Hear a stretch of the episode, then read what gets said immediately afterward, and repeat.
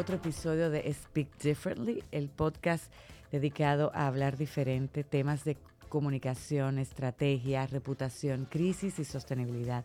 Yo soy Lara Guerrero y conmigo está de nuevo aquí Silvia Collins compartiendo en cabina y hoy tenemos una grata sorpresa de contar con Paloma de la Cruz, una chica muy dinámica, una influencer, yo creo que de las primeras que hemos tenido en el país, eh, que ha hecho una carrera maravillosa y lindísima.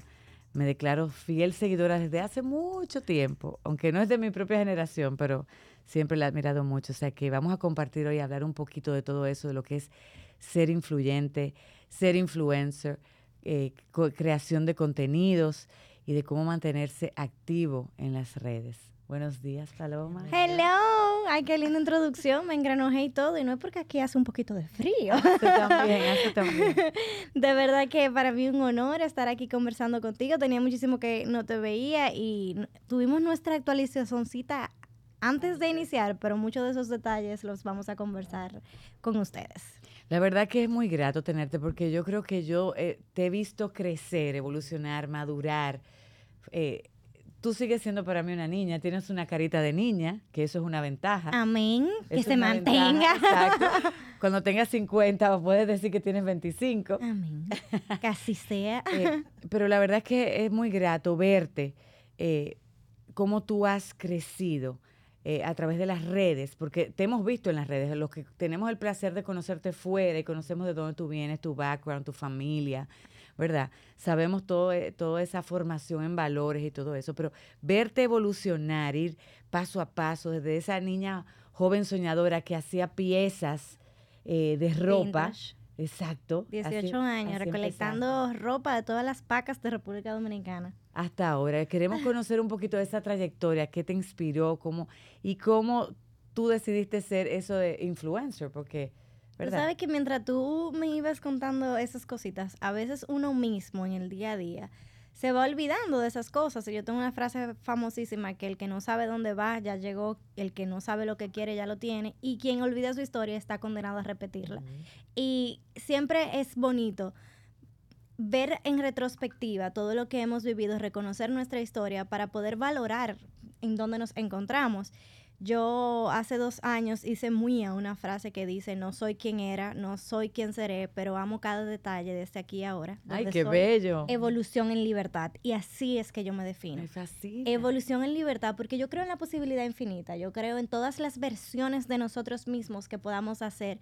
Y siempre vivir coherente a lo que nos funciona en el presente, en este aquí y ahora. Tú sabes que Oprah en su libro, ¿verdad? Decía, y eso fue una de las cosas que más me encantó de ese libro, que decía, ¿por qué le preguntamos a las niñas qué tú quieres hacer cuando tengas en cinco años o en diez años? Yo puedo hacer múltiples cosas, puedo ser en dos años, puedo ser tal cosa, en dos años más puedo ser otra cosa. ¿Por qué tenemos que estancarnos y enfrascarnos en una sola cosa? Claro, y la pregunta correcta debería ser, ¿qué tú quieres hacer ahora? Y lo que vaya coherente con que tú piensas, sientes y te funciona, te da paz en ese momento, pues explóralo. Y la vida tiene su manera perfecta de ir orquestando tu propia evolución, transformación, reinventa, proceso de reinvención. Porque, como tú decías, yo empecé con ropa de paca porque sentía que el mundo me preguntaba, ¿de dónde es tu ropa? Yo siempre utilizo esa pregunta filtro, ¿qué necesita el mundo de mí? Y cuando me hago esa pregunta, es la gente que tú tienes cerca. Cuando uno ve el mundo, uno piensa tal vez multitudes haciéndote la pregunta. No, es quién tú tienes cerca, cuál es el consejo que te pide, en qué te pide ayuda. Bueno, pues eso está muy ligado a tu propósito y el propósito va creciendo contigo. Por eso yo ahora mismo con 30 digo que me enfoco en moda, viajes y sueños, que son mis tres pasiones, pero yo no sé qué pasa en un año, en dos años, en tres años. A mí lo que me mueve es ser feliz con lo que estoy haciendo en este momento presente y dejarme guiar. Y siempre con el servicio, porque creo que el propósito universal de la humanidad es servir. Y cada uno lo hacemos desde nuestra perspectiva, desde nuestra realidad, desde lo que nos funciona, desde nuestras capacitaciones, aprendizajes e historia. ¿Tú pensaste que tú ibas a llegar a influir como tú influyes a tanta gente, o sea, de tantas generaciones también? Porque obviamente tú hablábamos fuera antes de iniciar que tú naciste con un grupo de generadores de contenido o influencers. Ustedes fueron como la primera camada de influencers del país. O sea, que, que dieron a conocer lo que era ese término. Ahora, yo, yo hablábamos fuera, yo sí creo que no todo el mundo influye, todo el mundo influencia de alguna manera. Sí. Pero no todo el mundo al final influencia. Eh, tengo que decir. Sí, es como una dualidad, en el término. Em, es un término que a mí me incomodaba por mucho tiempo, el influencer. Yo creo que porque muchas veces se ha tergiversado, se ha prostituido y ha cargado al mundo como de una connotación negativa, el influencer. Pero me di cuenta y lo abracé el término cuando me encontró, porque tampoco creo en el empeño de yo quiero ser influencer. Eh, la influencia te encuentra cuando tú estás aportando de manera positiva a tu entorno. Así es. Cuando tú estás logrando que alguien se mueva, tome una, una acción, se motive por algo que tú estás compartiendo. Y eso me, me, me llegó, me encontró y he tenido que asumirlo con responsabilidad, entendiendo que muchas veces yo puedo estar compartiendo algo con el genuino deseo de aportar y humanamente me puedo equivocar. Yo hice mucha investigación para el TED, que fue una de las... Punta Cana. Ajá, que fue uno de los temas que nos unió en tener esta conversación. De saber que los influencers han existido desde siempre, conocidos como líderes de opinión. Sin embargo, ahora se puede pensar que es una cantidad de seguidores que te da el título. Y hay algo todos los gremios tienen un, protocolo, una institución, eh, un planteamiento, un manual que los regula, que si tú un médico te hace una mala práctica, tú tienes cómo confirmarlo. Sin embargo, ¿cómo tú puedes decir que un influencer es bueno o malo? ¿Cómo tú puedes catalogar una influencia como positiva o negativa? No existe tal cosa. Porque es precisamente el componente humano, que quiero que sepan que para mí humano es igual a imperfección, todos lo somos, Así es. Entonces es muy difícil tú juzgar si una influencia está siendo positiva o negativa, porque al final es una área gris. Eso es completamente subjetivo y mi invitación a través del TED y de todos los facts, hechos, investigaciones que hice y sobre todo aplatané la información a todo el dinero que se mueve detrás de la influencia, que hoy en día es una moneda transaccionable, a que nosotros como individuos elevemos nuestro nivel de conciencia para poder nosotros, particular e individuales, catalogar algo desde nuestra realidad como positivo o negativo.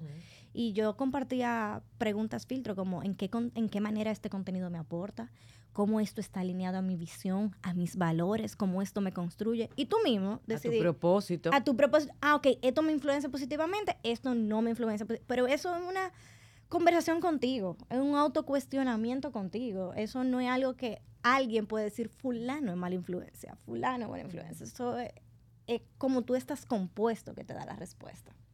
Paloma, em, ya que mencionas este tema de los likes, ser influencer, que en un principio, yo entiendo que cuando salió esta plataforma de Instagram, que fue donde iniciaron los reales influencers, em, este término no era eh, algo negativo y no, no estaba prostituido, por así decirlo. Y entiendo que un, en sus inicios cuando te llamaban influencer, desde, desde algún punto de vista, usted sentía como un poco orgullosa, como que, mira, qué bueno que me, me tomen así, me perciban de esa forma.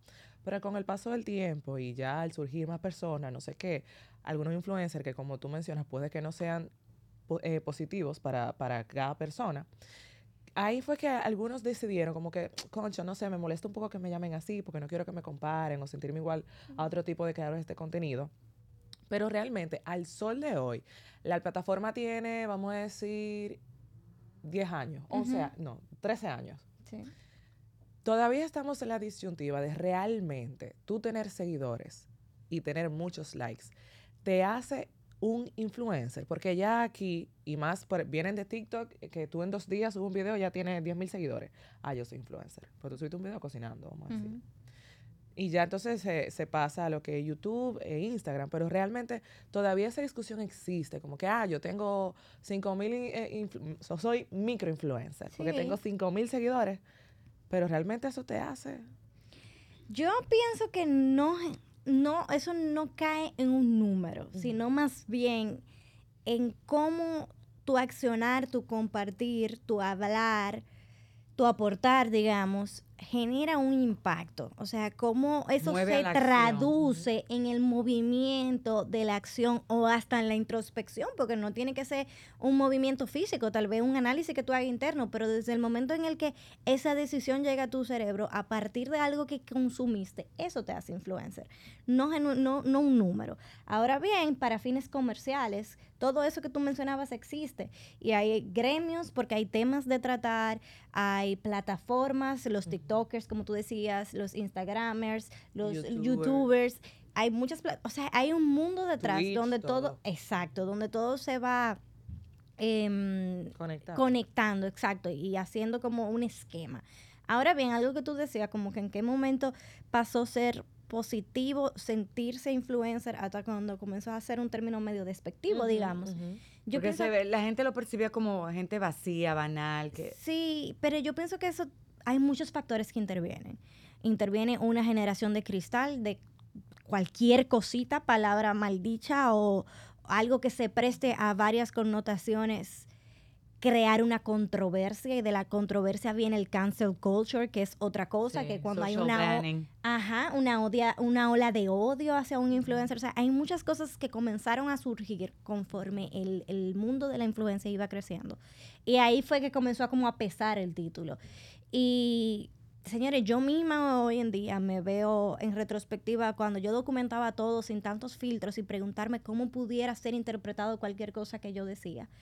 Y hoy hay que estar muy atento en cómo algo puede verse tergiversado. Tú hablabas del viaje a la India. Y ese viaje nosotras nos reímos muchísimo, documentamos toda la experiencia, compartimos con los locales. Y cuando Ale compartió ese video hace pocas semanas, yo le dije, Ale, ¿cuánto han cambiado las cosas? Que ahora mismo yo no me sentiría segura de subir eso porque va a aparecer la comunidad de defensores de, de- de tal y tal detalle de, de la persona con el mechón negro. Por ponerte un ejemplo, afectada por el comentario que tú hiciste de esa señora con el mechón negro. O sea, ahora mismo hay como una sensibilidad que no existía antes, Sí, que tal vez, es muy, muy, muy... que ahora mismo tú, tú, no- tú no sabrías que el lío se te puede armar por eso. Tú hablas un punto muy interesante. Antes, la paloma, o sea, más joven, tú subías todo. Tú ibas a una boda, subías. Ya tú no subes tantas esas cosas. Ahora, es esa misma cancel culture, esa misma situación que vivimos donde la gente eh, te está vigilando, te sientes vigilando, ¿crees que ya tu vida ti- tiene, hay una parte que es debe ser más privada? Lo digo sí. Yo creo porque- que eso iba a pasar como quiera. Yo creo que eso iba a ser mi misma madurez, quizás. El Porque proceso de crecimiento. El proceso de crecimiento, pero yo me recuerdo cuando yo tenía Snapchat, señores, que yo llenaba Snapchat en discoteca. yo la seguía. la en seguía. discoteca y dándole para... Y ya yo no soy esa persona. Ya yo no soy esa persona. O sea, señores, yo me duermo a las ocho y media de la noche. Yo me levanto a las cinco. Yo tengo un estilo de vida donde... Y también le da. yo hoy me bebo un trago y duro dos días con el cuerpo reclamándome ese trago. Imagínate yo. y yo con Pero tú eres- contenta. ¿Tú pero yo era antes? activa, Ajá. que a las El 5 de la mañana yo estaba en la calle todavía y al otro día me paraba al gimnasio igualito. O sea, yo no sé la edad, la energía. Entonces, no es como que yo tuve que filtrar, sino como que una cosa combino con la otra. Porque lo que yo estoy compartiendo es lo que yo estoy viviendo ahora mismo. Yo Sí, amo. pero, pero me hablo, en, en- eh, uno ve mucho en las redes, la gente que comparte de todo. Vale la pena compartir todo, tú exponerte así, tu vida privada, muchas veces que es privada, tan pública, eso no te expone y te hace target de muchos, así mismo, de haters, de que vayan a malinterpretar, de que eh, no es bueno siempre tener esa parte. Sí, eh, sí, sí, totalmente, totalmente. Eh, mira, y ahora que tú lo dices, yo este fin de semana, que yo andaba con Elliot, mi novio, en Cabarete, y cuando subí el contenido, que la gente lo vio, me decía, ah, yo pensé que ustedes habían terminado. y yo, Tenías ¿cómo? dos semanas sin publicar nada con él. Entonces Eh, ya por eso. Exacto, y yo, yo hablé de eso, porque yo hice una, yo siempre hago como unas cajitas de preguntas en carretera para irnos entreteniendo. Y yo dije, señores, yo particularmente juzgo por mi condición y no me atrevo a preguntarle a una persona, tú y fulano terminaron, porque mi pregunta para todo lo que yo pregunto, como un filtro, es en qué me aporta la información que voy a recibir. Entonces, yo creo que a mí no me aporta en nada saber si una relación terminó o no, y eso está motivado por el morbo. Entonces, nosotros todos como seres humanos tenemos un morbito, pero vamos a educar ese morbito, porque esa pregunta puede ser hiriente para alguien, por ejemplo. No es mi caso, estoy feliz en mi relación y todo está bien, pero ¿y si, y si hubiese un problema que detonara realmente un dolor en mí? Entonces, a raíz de eso también he filtrado bastante para no hacerme tan vulnerable. Porque la verdad es que cuando tú compartes en una comunidad y tú eres una figura pública, tú estás dando acceso a que esa información sea usada en tu contra. En que haya ese morbito de querer saber qué es lo próximo. Porque las redes sociales hoy en día funcionan como la serie. No, quieres saber el próximo episodio. No, y lo vimos recientemente con otra persona de, que tiene una vida pública y, y una situación con su pareja, ¿verdad? Claro. Que se suscitó.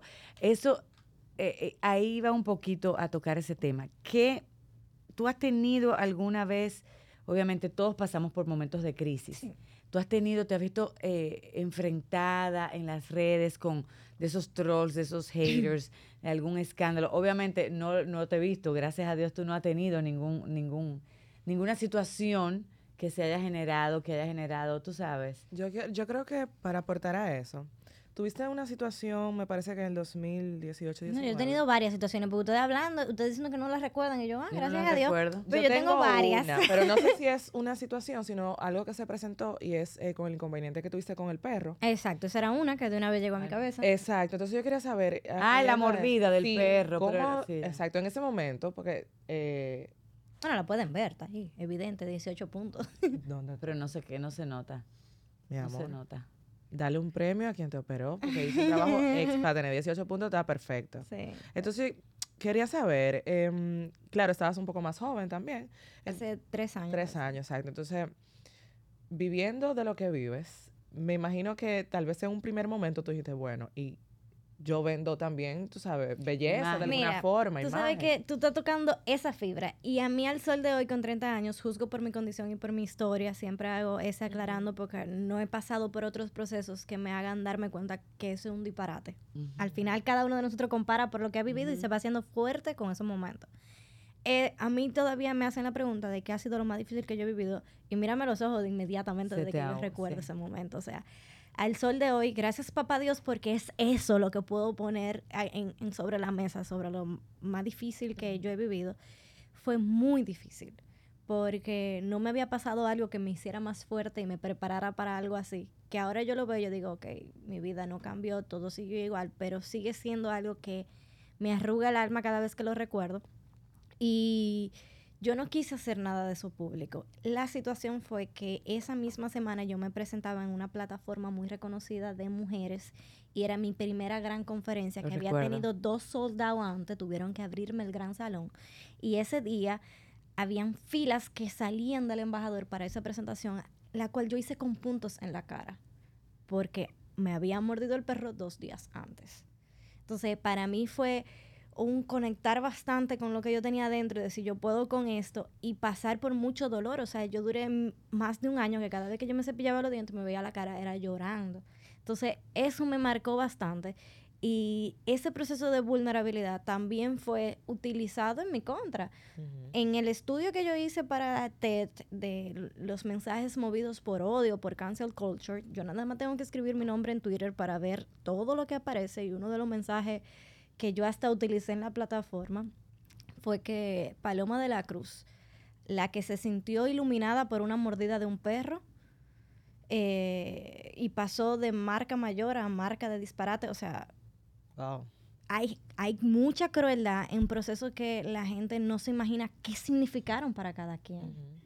Y esa misma, porque obviamente las crisis y situaciones difíciles son oportunidades. Mucha gente se conecta porque se ve en ti en una. Ayer mismo me preguntaron que qué yo había hecho con esa cicatriz y yo, mija, está ahí. Yo lo único que hice fue rosa de mosqueta por un par de meses y ya. Me preguntaron si me había hecho una operación. O sea, todavía el sol de hoy es un tema que conecta emocionalmente porque a todos nos puede pasar. Eso, o sea, hay un grupo y el otro día conversábamos aquí con José Gregorio Cabrera de lo que es la comunicación irreverente. Y lo hablábamos antes de iniciar. Hay gente que, des, o sea, habla y, despide odio, ácido. Parece que se desayunaran con ácido de batería. Porque como tú decías, si a mí me pasa una situación, ¿por qué tengo que, por qué un tercero que no tiene nada que ver con tu vida tiene que salir a, atacar o a, comentar de manera negativa? Eso, sabemos que eso en tu vida, como lo vimos, lo acabamos de ver, te, te, te, todavía tiene, eh, te trae sentimientos, aflora sentimientos. ¿Tú crees que es esa, esa, hablamos fuera de que eso es lo que está viviendo el mundo y lo que la gente compra? ¿Está correcto eso? yo creo que el morbo es algo que se está alimentando mucho. Y yo quiero hacer una invitación a cada uno de nosotros porque yo me vivo haciendo esa invitación. Cuando se destapan controversias, yo misma quiero saber. Yo misma busco en Twitter y yo misma busco en, en Instagram y, déjame ver qué subió, se habló de eso. O sea, humanamente todos lo hacemos. Pero comenzar a preguntarnos en qué me aporta esta información y si te aporta algo positivo, por ejemplo, el mensaje que encontré ayer de la mordida del perro era porque ella estaba pasando por un proceso y quería saber cómo yo podía ayudarla positivamente. Estoy aquí para eso a cuando no me aporten nada y yo lo que quiero es saber los detalles para alimentar ese monstruo que tenemos todos dentro llamado morbo. Entonces, vamos a intentar como individuos hacer esa introspección y ese análisis, ese, cuestionamiento que puede ser filtro para las preguntas que hacemos, las decisiones que tomamos y, y contrale desde nuestra realidad tratar de hacer el mundo un lugar más empático. En ese momento, cuando tú veías todos esos mensajes negativos o esos ataques, algunos positivos, otros negativos, eh, ¿sentiste que era momento de, de shut down, soltar, no hablar? Ay, a mí no me criaron para eso. Yo tengo dos troncos de padres que son los primeros en llegar, los últimos en irse y en ese momento de mi vida estuvieron ahí conmigo y vamos arriba y qué hay que hacer y no le de O sea, yo me recuerdo que yo me sentía tan vulnerable y emocional que yo necesitaba que alguien leyera lo que yo estaba escribiendo porque no me sentía segura de nada de lo que decía. Humanamente las emociones a todos nos nublan. Y ahí estaba mami, estaba papi, no, tranquila. Y cuidado con el que escribiera algo porque mi mamá salía... Mamá gallina. Ajá, entonces yo, yo sentía como ese respaldo y al final, como que de quién tú necesitas aprobación. Y la validación. La validación de quién tú necesitas, o sea, qué te hace más fuerte o, o más débil. Y eso es algo que yo puedo confesar que estoy entrenando porque me afecta mucho, me afecta mucho lo que los demás puedan pensar. Y cada vez voy despidiéndome más de esa idea diciendo que todo lo que se escape de mi control no puede afectarme. Porque, señor, usted se puede pasar la vida haciendo de una forma y en un momento humano eh, comete un error y ya es tildado de todo lo opuesto. O sea, la percepción, el posicionamiento, todas esas cosas se pierden en un segundo. Entonces, vamos a tratar de ser más coherentes con nuestras realidades y hacernos más fuertes. Porque las olas no pueden ser quienes vengan a destruir lo que tú tienes una trayectoria construyendo. En ese caminar y esas olas que vienen y van, ¿verdad? ¿Tú has, te has visto en la necesidad de separar caminos de mucha gente? Ay, sí. Despedir con amor es el término que utilizo. Em, tengo una amiga que dice que las personas vienen por una experiencia, por una vida completa o por error. y a veces uno se cuestiona. A veces tú tienes que preguntarte en qué te aporta, en qué tú le sumas a esa persona también y con qué tan saludable, transparente puede ser una relación. Yo he tenido que constantemente... Como dicen los gringos, part ways. Ajá, y desde el amor y desde la gratitud, porque todo, absolutamente todo es un aprendizaje para quien está dispuesto a llevárselo en su equipaje. Y todas las personas que pasan por tu vida vienen orquestadas por un orden divino que viene a dejarte algo. Entonces, desde que tú tienes esa perspectiva, tú entiendes que, ah, que cumplió su papel, cumplió su rol. Y también está el caso de personas con las que tú luchas por tener, porque tú sabes que te aportan, porque tú sabes que te cuestionan. Porque yo no estoy hablando de conversación incómoda, al contrario, la conversación incómoda son las que más te hacen crecer. Cuando tú reconoces que, ah, fulano tiene razón. O sea, no tiene que ver con ataques o lo que sea, sino más bien como con filosofía de vida.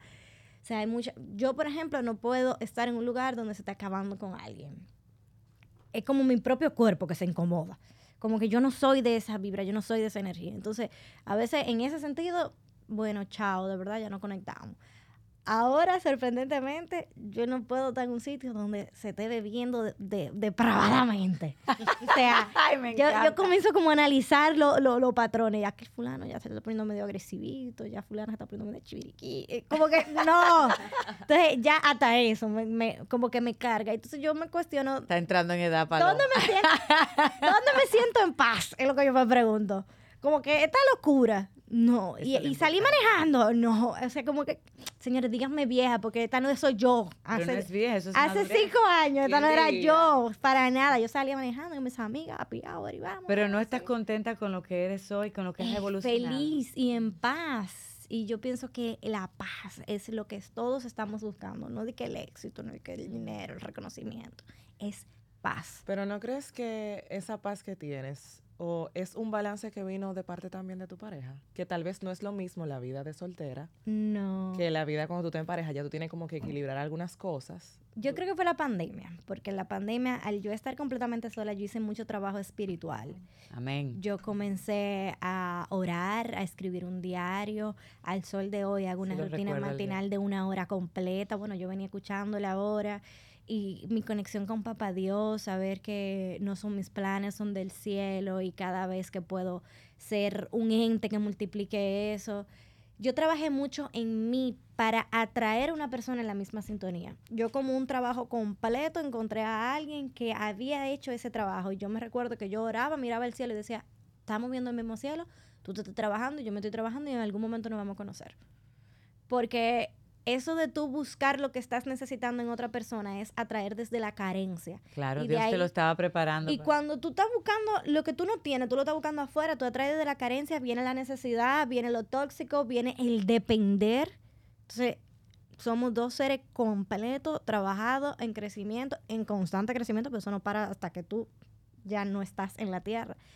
Pero eh, sí, fue un trabajo muy, muy mío y fue de lo que me regaló la pandemia, que Dios me perdone, muchas veces la extraño por estar tranquila con un huerto, con e- o sea, yo hasta un huerto que hice. Sí, me Wow. recuerdo en tu balcón. Ah, Tom Huerto dice mi balcón, que ya no existe porque vienen otras cosas. O sea, todo juega un rol en un momento. Pero tú hablas de que eso te dio la oportunidad, la pandemia. ¿Qué, qué significa entonces Dios para tu vida? El centro de todo. El centro de todo. Yo fui criada en esos valores y siempre tuve esa relación de quien dependía, como creo que muchos de nosotros, que en los momentos difíciles es de ahí es que ac- acude y, y pide y por favor. Pero ahora es una constancia. Ahora un presente constante. Y no ese es solamente el botiquín. Exactamente. Entonces eso, eso lo construí en la pandemia y dije, jamás salgo de aquí. No vuelvo a buscarte cuando te esté necesitando, sino que cuando yo te esté necesitando, ya tú lo sabes porque ya lo hemos hablado mucho. Y de ahí va, de ahí va todo eso. Y recibí mucha, yo tengo muchos testimonios de cómo yo iba recibiendo esas respuestas y, y mi relación es parte de esos testimonios, de ese trabajo constante que trae su remuneración, su, su, su paga y su, Como dice Su la palabra, premio. la recompensa. Ajá. Junto con ese cambio que has ido llevando, has, lo, tam- lo- también los- lo has proyectado a nivel personal para tu manejo como influencer a nivel de marcas. En un principio era como que, bueno, todo lo que venga, vamos a cogerlo. Mm. Marca aquí, marca allá. No sé si te identifica, pero entiendo que en un principio como que todas las la marcas abrazaron mucho la influencia Si y era como que, bueno, vamos. Pero ahora Si tú supieras que eso siempre fue parte de mí. O sea, sí, e- ese, en ese sentido, porque yo siempre he sido, y es lo que trato cada día que me levanto, Ujú. ser coherente con lo que pienso, siento y cómo actúo. Ese es como mi llamado, mi mantra de todos los días. Entonces, en ese sentido, no, yo siempre, todas las marcas con las que he tenido el placer de trabajar han sido marcas con las que conecto, utilizo genuinamente. Valores Y, ajá, en valores y todo. O sea, nunca me he dejado mover por eso, pero ciertamente esto me ha conectado con otras más. O sea, como que ha sido más de aportar, más de servir, porque yo no podía hablar de fitness, por ejemplo, si yo me, de comer saludable y cuidar mi cuerpo, si yo me la pasaba en aquel estilo de vida que comentábamos. Entonces es como, es como que a- al contrario, me ha abierto todo un espectro.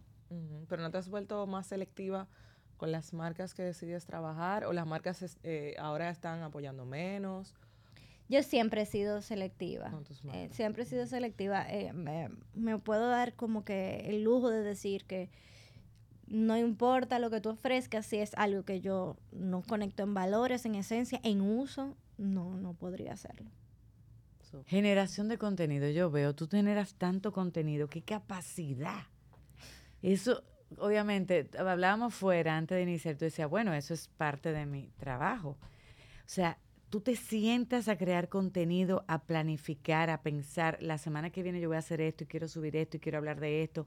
¿Cómo se hace ese trabajo? Yo lo disfruto mucho. Este fin de semana hablaba eso mismo con él y dije, wow, estoy en un momento que me siento conectada con mi creatividad y con lo que estoy compartiendo y me gusta mucho y siempre estoy consumiendo y guardando ideas.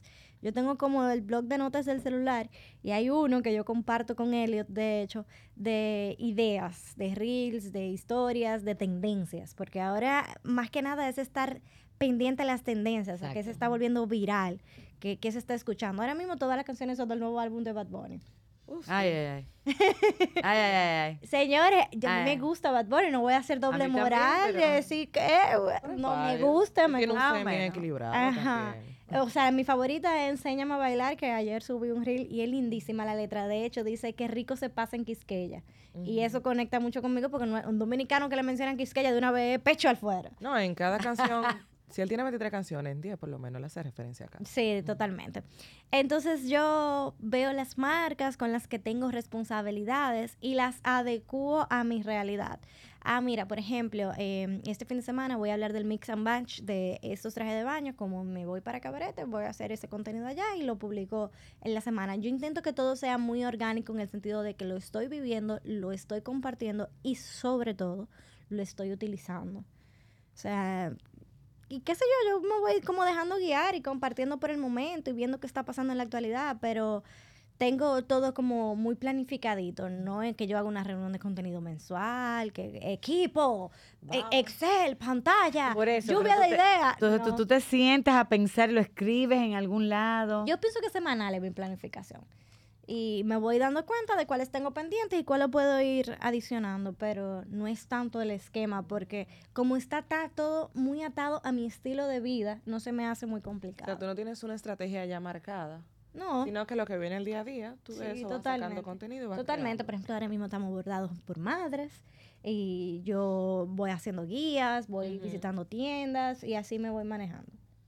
Pues está bien. Yo creo que por eso también tú estás disfrutando, porque realmente como lo haces parte de tu día a día. No siento la presión. Y algo que tiene que sentar un mes antes, dos meses antes. Bueno, tenemos que sacarte agosto, señor. Y hay que sesiones de fotos por tres semanas y contenido soltando. No, y si tú supieras que yo no hago sesiones de fotos, como que yo hago sesiones Eso de iba a decir que se ve tan orgánico, pero son tan bonitas también que tú dices, anda con un fotógrafo. No, todo eso es mi celular. Y las sesiones de fotos son para momentum. Me corté los cabellos, quiero un, nuevo perfil, quiero un media kit eh, voy a lanzar un nuevo proyecto, ok, algo. Pero el día a día, las colaboraciones con marcas son totalmente mi celular.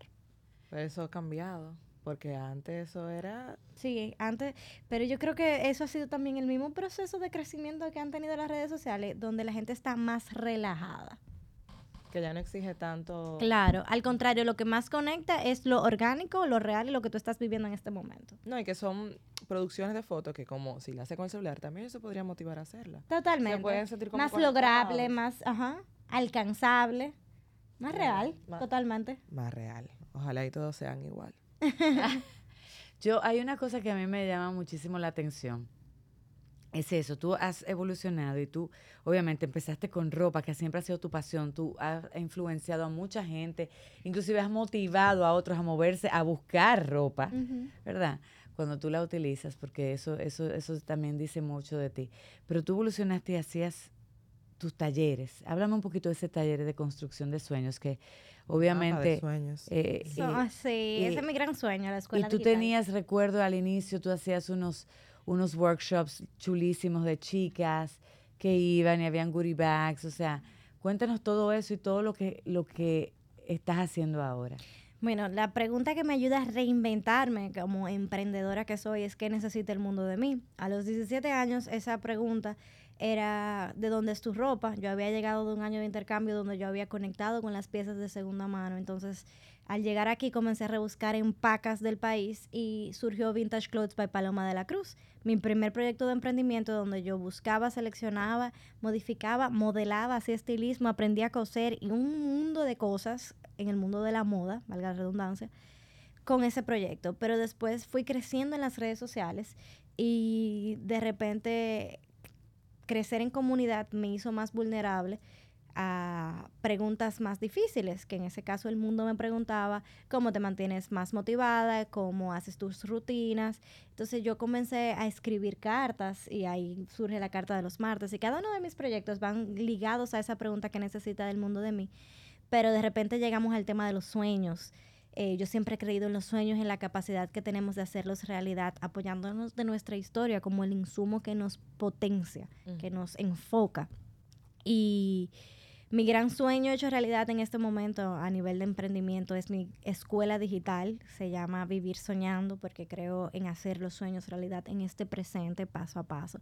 Y en esa escuela tengo estudiantes de todas partes del mundo, más de 1200, en cuatro productos digitales con esperanza de seguir creciendo. De hecho, la escuela digital cumple el primero de junio, el mes que viene, su primer año de lanzamiento y tengo el primer curso que es mapa de sueños, de visualización de metas, donde hacemos preguntas conforme a tu presente, qué te funciona en cada uno de los cuadrantes de la vida, de que nos hace humanos, desde viajes, cultura, crecimiento personal, carrera laboral, familia, em, espiritualidad, de todo, es, algo bien integral. También tengo otro programa que se llama Orden Divino Ámate, de cinco semanas entrenando el amor propio con la ruta que yo hice de Eat, Pray and Love, de amar, orar y, no, mentira, orar, eat, comer, orar y amar, que es una ruta que me llenó de aprendizajes y está esquematizado en un producto de cinco semanas chulísimo. También está The Wake Up Circle, que es una comunidad, es más que nada una membresía donde nos despertamos a las 5 de la mañana y entrenamos una intención muy, muy linda. La comunidad más activa, siempre estamos ahí como una red de apoyo. Y por último, esta marca La Influencia, que en sus inicios se llamaba Enseñar a Soñar, que es el, el workshop que menciona Lara. Y Enseñar a Soñar evoluciona como marca La Influencia y se convierte en un programa digital de nueve semanas de acompañamiento. Es el producto donde más acercamiento tú tienes conmigo para construir esa marca que viene de tu propósito, de lo que te funciona, de tus sueños, de tu realidad, cómo hacerla rentable, que monetice, cómo buscar mentores, cómo construirla, cómo comunicarla visualmente, hasta cómo hacer reels. O sea, es un compendio de todo lo que yo he vivido en los últimos 14 años en un producto digital y sigo apostando a la escuela eh, a nivel general. Por ahí viene un producto de moda que me tiene súper emocionada, em, de trucos, de todo lo que me funciona en, en, belleza, en maquillaje, en ropa, en tendencias, en básicos. Y a eso sigo apostando porque cada vez más conecto con personas de todas partes del mundo sin quitar la oportunidad de tener eventos presenciales, pero apostando 100% a la digitalización. Tú hablas de mentoría, ¿tú crees en la mentoría? Totalmente, yo soy el resultado de mentoría en todos los aspectos. ¿Quiénes han sido tus mentoras? A nivel físico, tengo mi coach Lazy Fit. A nivel emocional, tengo un compendio de terapeutas que he visitado en cada etapa y con cada especialidad. Em, a nivel espiritual también tengo mi párroco a quien le escribo en cada momento. Eh, a nivel de negocio estuve con las chicas de Pretty Busy Club. Recuerdo. Y fueron quienes me ayudaron a esquematizar, materializar todas esas ideas y ver lo que yo estaba haciendo como hobby y pasión, como un negocio sostenible. Ahora mismo yo me siento como la empresaria Paloma de la Cruz, que tiene diferentes líneas de ingresos, que tiene un departamento de colaboraciones, tiene un departamento de comunicación. O sea, detrás de Paloma hay nueve personas detrás. Somos un PDLC team que cada una tiene su, su rol importante y esa mentalidad de yo ver todo esto como un trabajo con todas las de la ley fue gracias a mi mentoría de negocio. O sea, que ha dado sus frutos. Totalmente. Wow.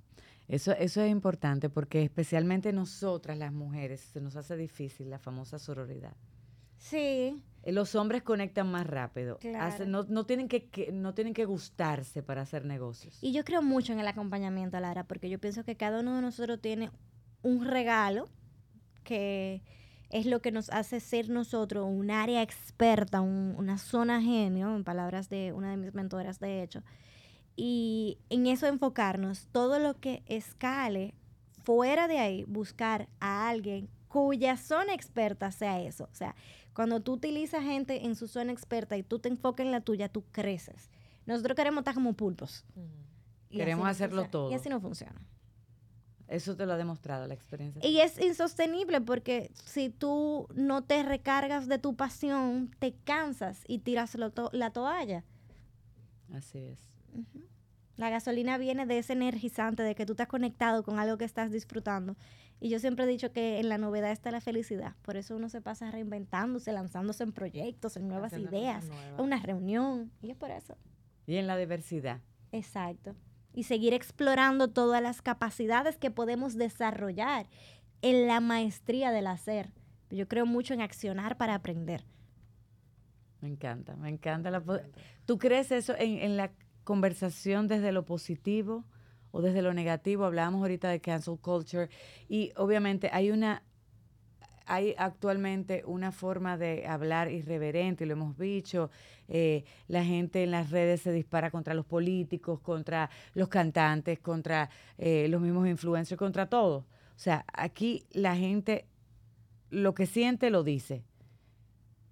¿Tú crees que debemos empezar a hablar desde lo positivo para hacer las grandes transformaciones?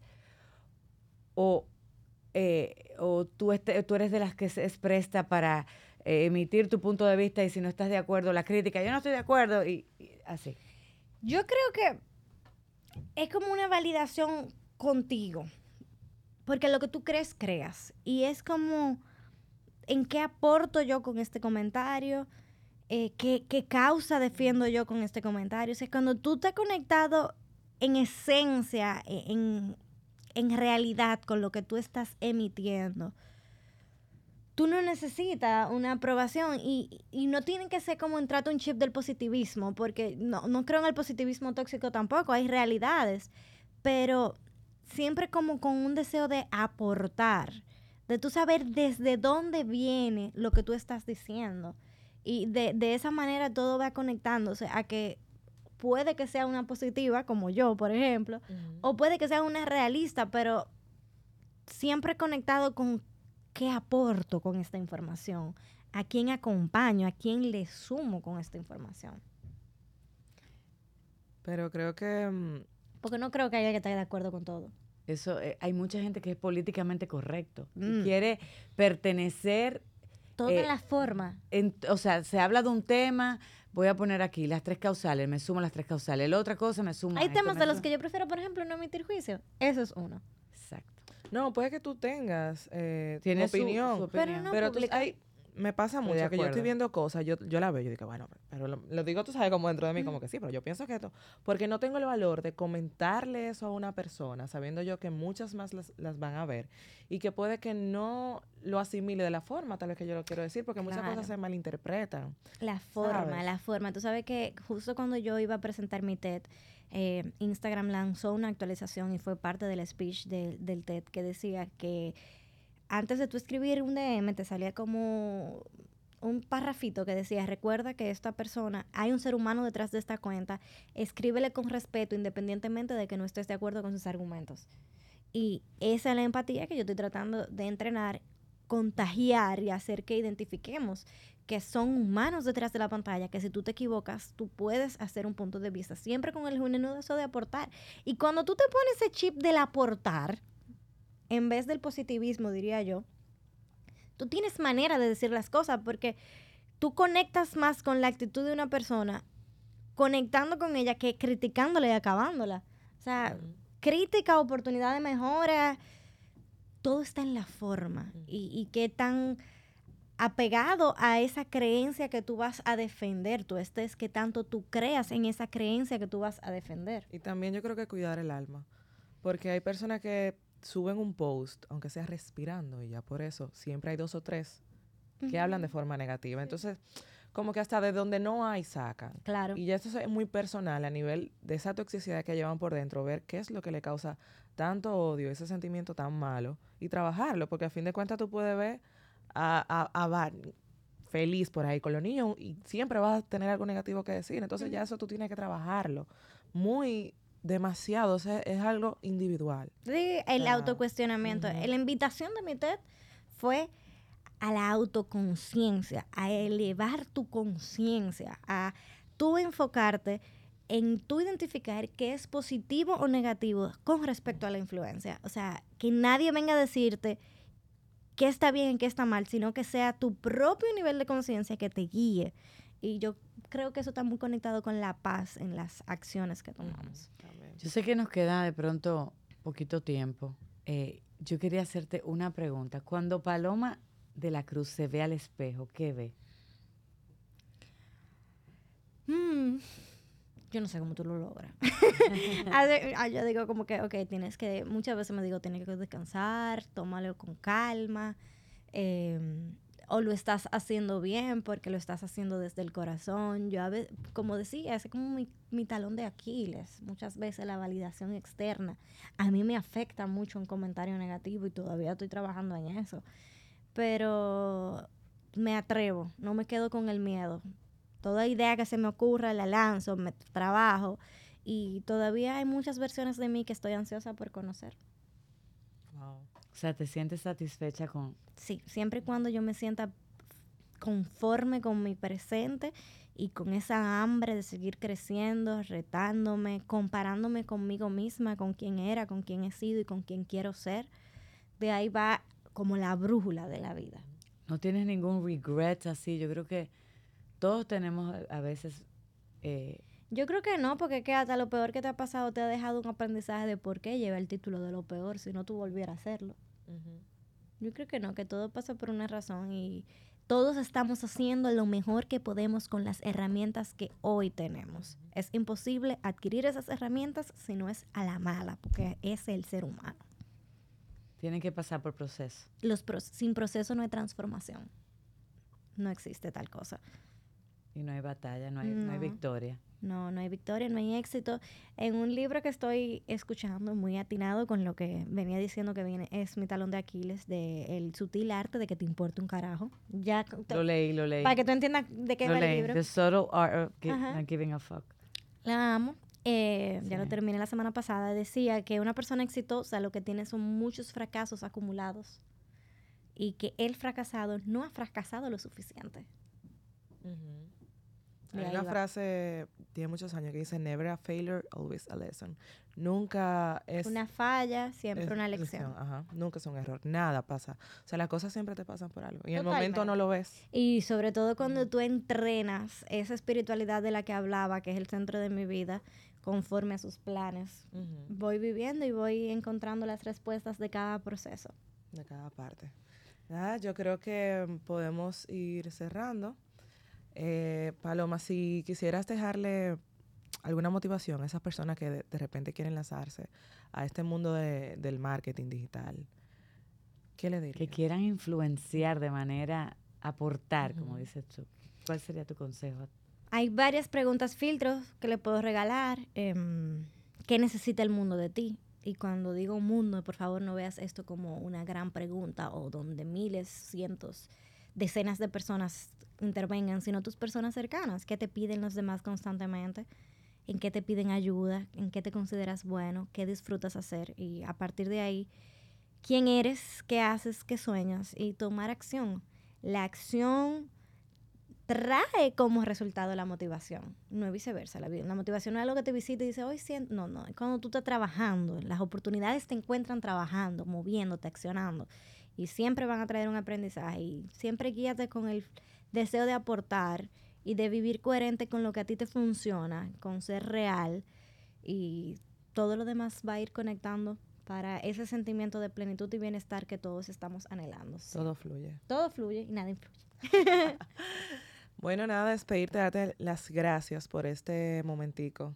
Qué conversación tan amena. Yo creo que, y me da, de verdad, mi corazón se alegra de verte Ay, tan linda, con, con esas respuestas tuyas tan, determinadas, eh, se nota que estás contenta y que estás en paz, y que Plena. estás viviendo, exacto, a plenitud. Gracias, en papá tu Dios. mejor Ha momento. costado, señores, porque sin, sin proceso no hay transformación y a veces son los procesos más difíciles en- que te regalan a ti nuevas perspectivas. O sea que si tú que estás escuchando estás pasando por un proceso difícil, recuerda que por ahí viene la luz con el aprendizaje. En la palabra de Dios dice que el oro se prueba en el fuego y, y se moldea también en el fuego, o sea, en las situaciones difíciles. Y Dios no te envía donde su gracia no te alcanza. Así es, así es. Amén.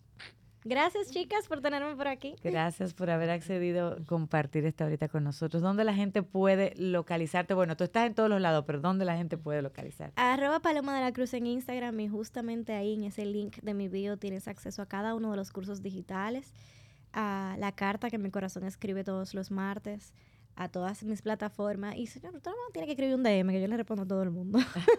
Y ella tiene, y es cierto. Y nosotros estamos en Eh, nos puede buscar tanto en Instagram, Face, em, YouTube, Apple Podcast em, y Spotify como Speak Differently. Ahí pueden escuchar todos nuestros episodios pasados. en YouTube también. Ajá, YouTube. Y stay tuned, que vienen buenas cosas. Así es. Bueno, para otro episodio será. Gracias, Paloma. Gracias a ustedes.